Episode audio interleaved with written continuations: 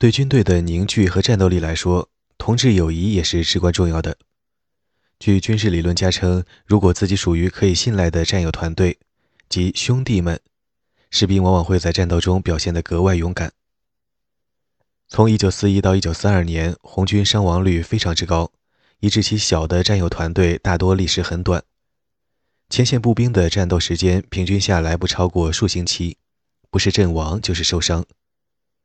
从1942到1943年，部队开始稳定下来，士兵们发现相互之间的同志友谊变成了激励他们坚持战斗的决定因素。这些友谊的亲密无间，自然是来自他们共同面临的危险。小团体内的相互信任和支持，又是他们生存的关键。一位士兵给阵亡的战友的未婚妻写信说：“前线生活让人迅速亲近。”以下引文：在前线与他人共度一两天，就会发现他们全部的素质和情感。如果是在平民世界，你一年也弄不清。再也没有比前线友谊更深厚的，它牢不可破，甚至死亡本身也无法将之打碎。以上引文。退伍军人以理想主义和怀旧之心回顾战时友谊的亲密无间，他们声称当时的人有更宽大的胸怀，遵循灵魂行事，自己不知怎么也变成了更好的人。与充满妥协和应急的共产主义制度相比，小团体内的同志友谊仿佛具有更纯真的道德关系和原则。他们经常谈及从战友团体当中找到了一种家的感觉，那是他们战前生活中所缺乏的，之后也渐渐消失了。到一九四三年一月。天王星行动和小土星行动将德军赶回斯大林格勒以西三百六十公里的顿涅茨河，更把其二十五万先锋部队团团包围。被困的德军既要抵御他们的苏维埃敌人，又要应付寒冷和饥饿，但仍做出了激烈的抵抗。他们非常害怕变成俘虏，他们损失了一半以上的兵力，最终在二月二日投降。苏维埃人欢呼这次胜利是重大的转折点，大大鼓舞了士气。艾伦堡写道：“在此之前，人们只是对胜利抱有信念；到了现在，已经毫无疑问，胜利有了保障。”苏维埃军队从斯大林格勒推进到库尔斯克，集中了百分之四十的士兵和四分之三的装甲部队，在七月击败德军的主力。库尔斯克战役决定性地摧毁了德军在苏维埃土地上获胜的奢望。红军把士气低落的德军赶向基辅，九月份抵达乌克兰首都郊外，最终在十一月六日夺回基辅，恰好赶上第二天莫斯科的革命纪念日庆典。红军指战员的勇气和韧性是苏维埃军事胜利的决定性因素。另一因素是在灾难性的第一年之后，红军权力结构的转型。斯大林终于承认，党的干部，他自己就担任最高统帅，使军事指挥的效率降低，最好让指挥官享有一定的自主权。一九四二年八月，朱可夫被任命为最高副统帅，让斯大林退居幕后，不再掌管军队的日常管理，为党和军队的新关系放出了信号。战略规划和战争运行逐步从军事委员会的政治家手中转至总参谋部，后者此时扮演领军角色，只需随时向党领导汇报。政委和其他政工的权力本是二十世纪三十年代大清洗的遗产，现在在军事决策过程中受到大幅度的削减，在底层部队中干脆消失，让指挥官掌控一切。军事指挥不再受党的严密控制，发展了全新的自信，自主鼓励了自动，遂造就了一支稳定的军事专家队伍。他们的专业素养对1943至1945年的胜利是至关重要的。为了加强专业精神，党领导在1943年1月恢复沙皇的肩章制度，那曾是旧政权受人憎恨的符号，摧毁于1917年。同年7月。长官的称号也起死回生，以取代一律平等的同志称呼。肩章的金穗带从英国进口，英国官员因此而感到愤慨。在他们看来，那是无用的俗艳装饰，但在事实上，金穗带自有它的重要性。各式勋章作为对军事专家的奖励，也发挥了利害攸关的作用。从1941年到1945年，共有11万枚勋章授予苏维埃军人，相当于美国售出的八倍。战斗结束之后，苏维埃士兵只需等待几天就可领到奖励，而美国士兵往往要等六个月。为了鼓励战功卓著的士兵申请入党，党组织专门为军人降低了要求。工业经济中的变化也促进了苏维埃的军事复兴。1941至1942年，与敌人相比，红军的装备很差，因此蒙受了巨大损失。到1942年至1943年，坦克、飞机、汽车、雷达、电台、火炮、枪支、弹药的生产都有显著的改善，从而组建了新的坦克师和机械化师，打得更加有效，兵员牺牲更少。苏维埃工业的迅速重组，让计划经济及斯大林制度的基础获得茁壮成长。没有国家的强制，不可能在如此短促的时间内完成必要的调整。成千上万的工厂和工人被疏散到东部，几乎所有的工业生产都面向军事需求，或建新铁路，或做新调度，将东部的新工业基地与军事前线连接起来。工厂实施戒严法，以加强劳动纪律和提高生产力。新颁布的工新颁布的工作纪律严厉惩罚疏忽旷工、擅自离岗、迟到。上班迟到二十分钟以上就算劳动战线的逃兵。战争年代，法庭判定的这些罪行竟高达七百五十万件，大多数工厂内每周工作七十小时已成常态。由于担心早上迟到，许多工人干脆都在工厂吃睡。实施综合的配给制度，既可降低成本，又可保证人们坚守工作岗位，要在那里领口粮。最后，通过大规模的逮捕，动员庞大的古拉格劳工队伍，以提供国家急需的燃料和原料。在苏维埃的战争努力中，最不为人所知的是所谓的劳动大军。所征入的人数超过一百万，执行自由劳工不愿做的各项任务。官方文件从来不提劳动大军，只委婉谈及劳工服务和劳工储备。这两个词掩盖了背后的强制特征。其实他们就是无偿劳工，其处境等同于古拉格囚犯。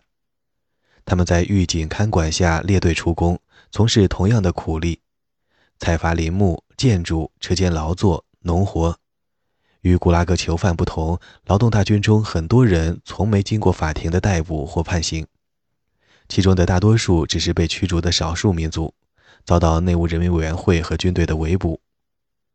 尤其是苏维埃德裔，战争一爆发就被从伏尔加河地区流放到西伯利亚和哈萨克斯坦。劳动大军也包括大量的克里米亚鞑靼人、车臣人。卡尔梅克人、芬兰人、罗马尼亚人、匈牙利人和朝鲜人。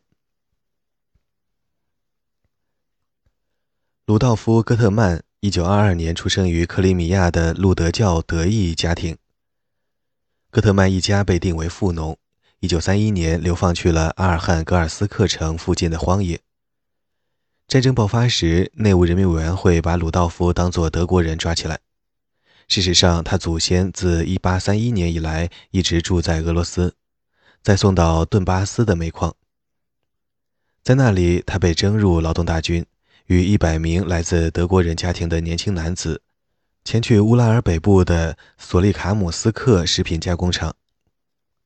1942年秋天，他们赶赴附近的伐木劳改营，从事伐木工作，晚上睡在营房木椅上，只有极少量的口粮。由于要在严寒中工作，第一个冬天就有超过一半的劳动大军成员死去。监管他们的内务人民委员会狱警对德国男孩毫不手软，斥责他们为法西斯败类。鲁道夫因受伤被送去医院，反而捡得一条小命，否则肯定会死于体力耗尽。在之后的十四年中，他一直留在劳动大军，曾在工厂、苏维埃农庄、建筑工地工作。甚至奔赴高加索地区，为斯大林、莫洛托夫、贝利亚建造乡间别墅。一九四八年之前，他没有得到任何报酬，也不准离开劳动大军。直到一九五六年，古拉格囚犯获得普遍大赦，他也沾上了光。征入劳动大军的不只是非俄罗斯人，原富农也在劫难逃。伊万·布拉金来自乌拉尔的苏克孙地区，1943年秋天被动员加入劳动大军。十年前，他作为富农流放到特殊定居地，附属于比尔姆附近的克拉斯诺卡姆斯克纸浆造纸厂。伊万因工厂的化学溶剂几乎失明，又因风湿病而几近瘫痪。却被送去科特拉斯城附近的伐木劳改营。他在造纸厂工作，因没领到足量的口粮而有所抱怨，却因此受到惩罚，被征入劳动大军。但他无法适应伐木劳改营的重活，几乎看不清要伐的树木，很快在严寒中病倒。他给在克拉斯诺卡姆斯克的家人写信说：“我的脚肿得厉害，都穿不上鞋子了。”劳改营的食物很糟，不足以维持他的体力，工作又非常辛苦。一九四三年秋季的一天，伊万实在精疲力尽，瘫倒在地，被送去医院。他在那里慢慢恢复。一九四四年一月，写信告诉家人，他的双脚终于显示出生命迹象。他希望很快出院。作为一个伤残病人，他将能获准回家。但从科特拉斯劳改营到一千公里之遥的苏克孙地区，冬季的旅程太危险了。伊万害怕在春天之前动身，担心万一他因寒冷空气而头晕目眩，倒在冰上。但他下了决心，一旦体力恢复，就要跋涉回家。我只需一双大毡靴就能回家。伊万一九四四年二月从劳改营获释，根本不宜开始漫长的旅途。他再没回到家，离开医院仅几百米，脚下一滑，就在结冰的路面上倒下，冻死了。古拉格劳工也在战时经济中发挥了重要作用，他们生产了苏维埃弹药的百分之十五，大部分军服和大量粮食。从1941到1943年，劳改营人口有所下降，因为50万名囚犯获释。奔赴前线参战以赎罪，但从1943年底起又有大幅增加，因为苏维埃军队挺进德军放弃的领土，内务人民委员会紧随在后，逮捕了几十万涉嫌投敌者和反苏民族主义叛乱者。战争期间对古拉格劳工的剥削愈以酷烈，在采矿和伐木劳改营，为增加燃料的供应，囚犯们被驱赶到了死亡边缘。其口粮又降到最低限度。一九四二年，古拉格劳改营的死亡率达到惊人的百分之二十五。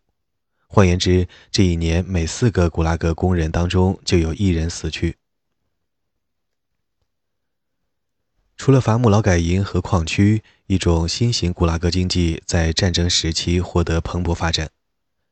内务人民委员会掌控了大型工业区——古拉格城市。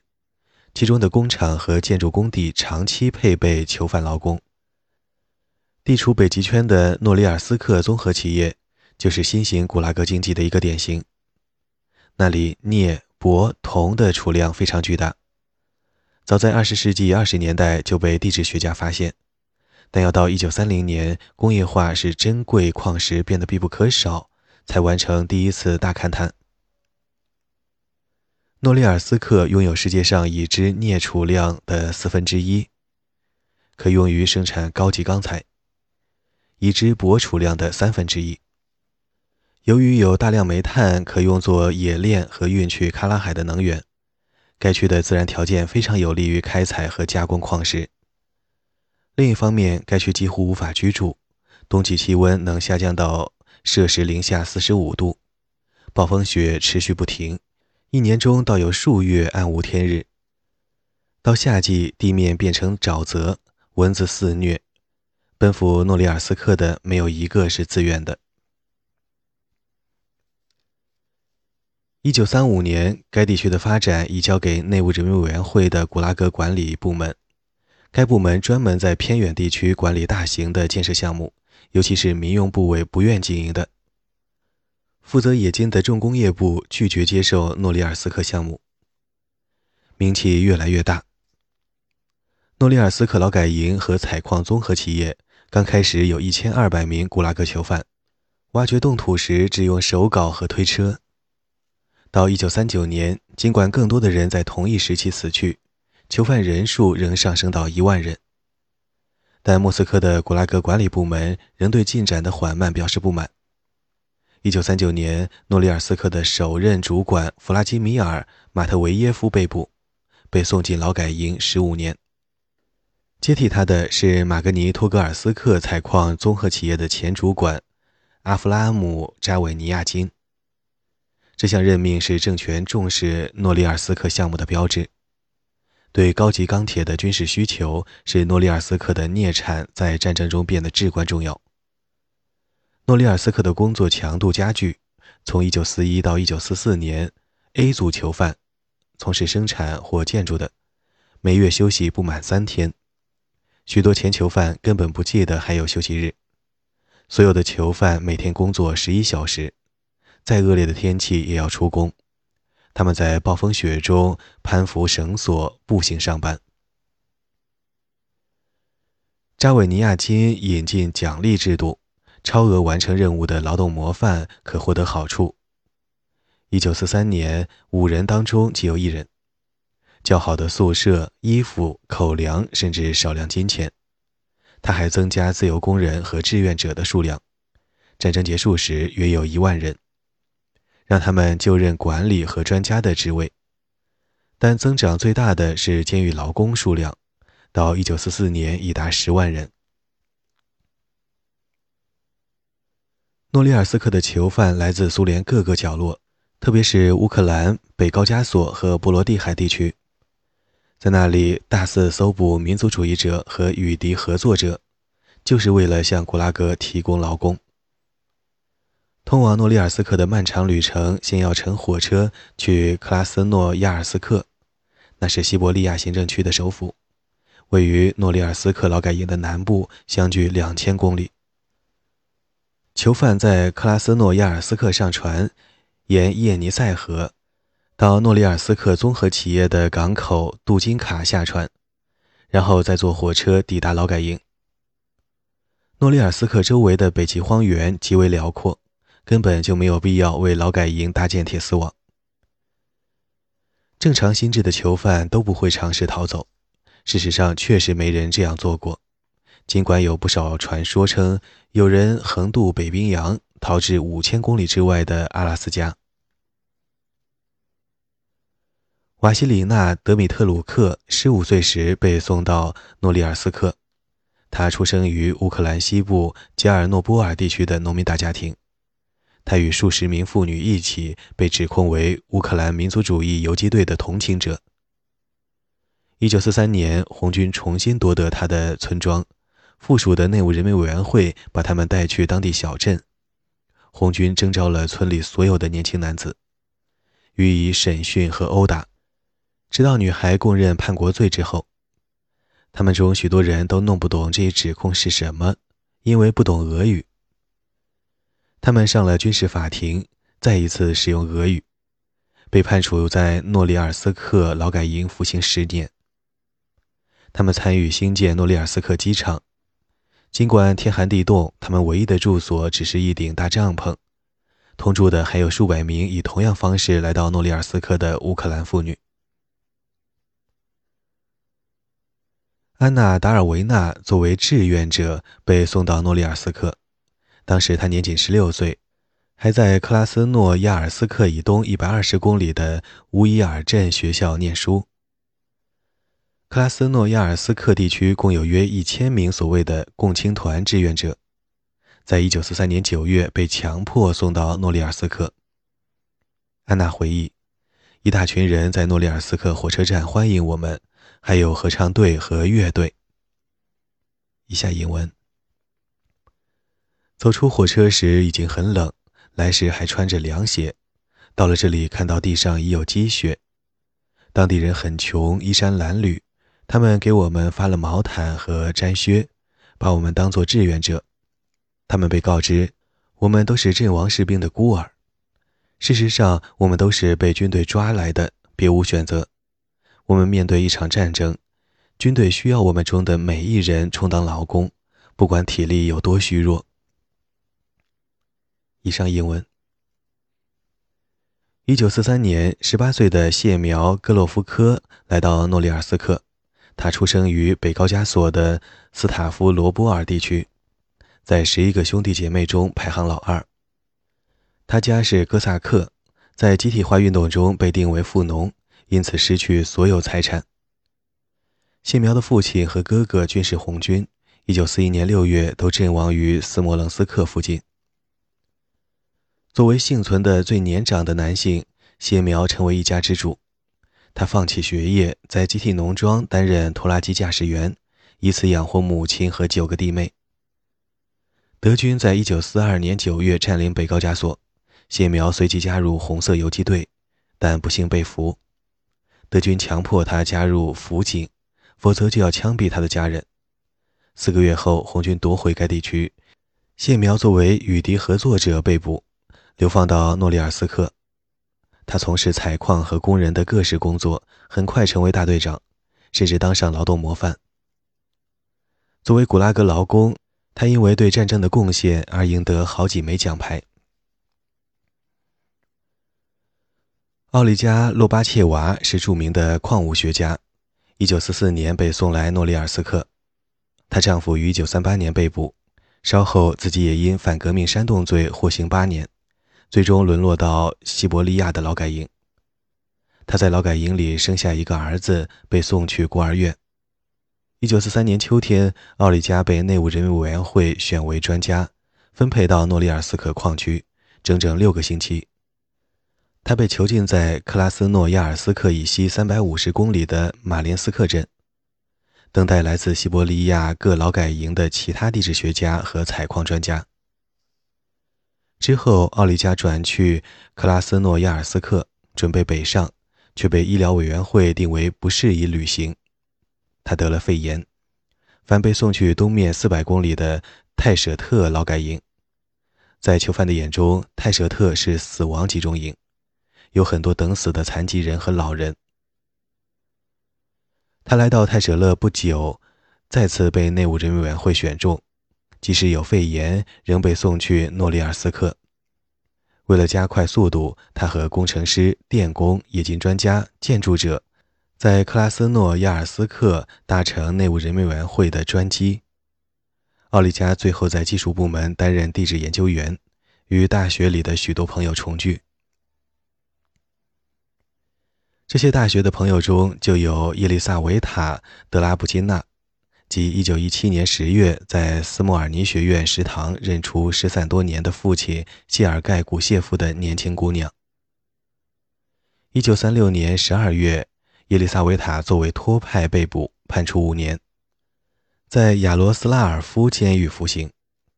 到1939年，他的刑期延长至15年，被送来诺里尔斯克劳改营。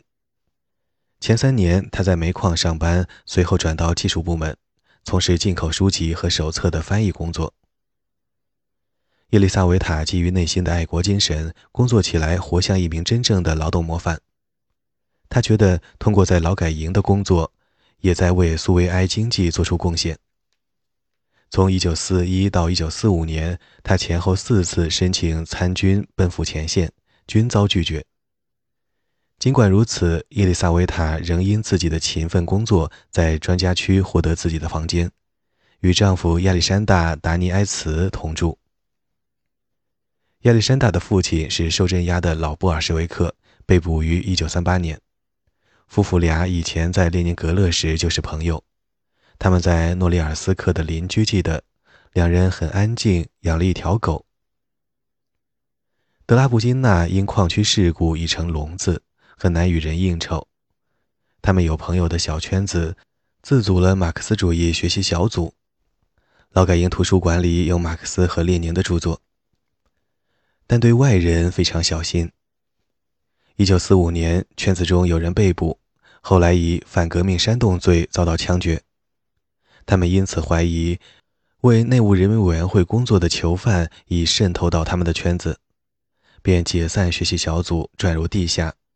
只是在遛狗时，才与朋友在通向墓地的道路上偷偷见面。伊丽莎维塔和丈夫精通几种语言，他们在家里都用法语交谈，以防隔壁房间的偷听。朗读者：宁静的童年。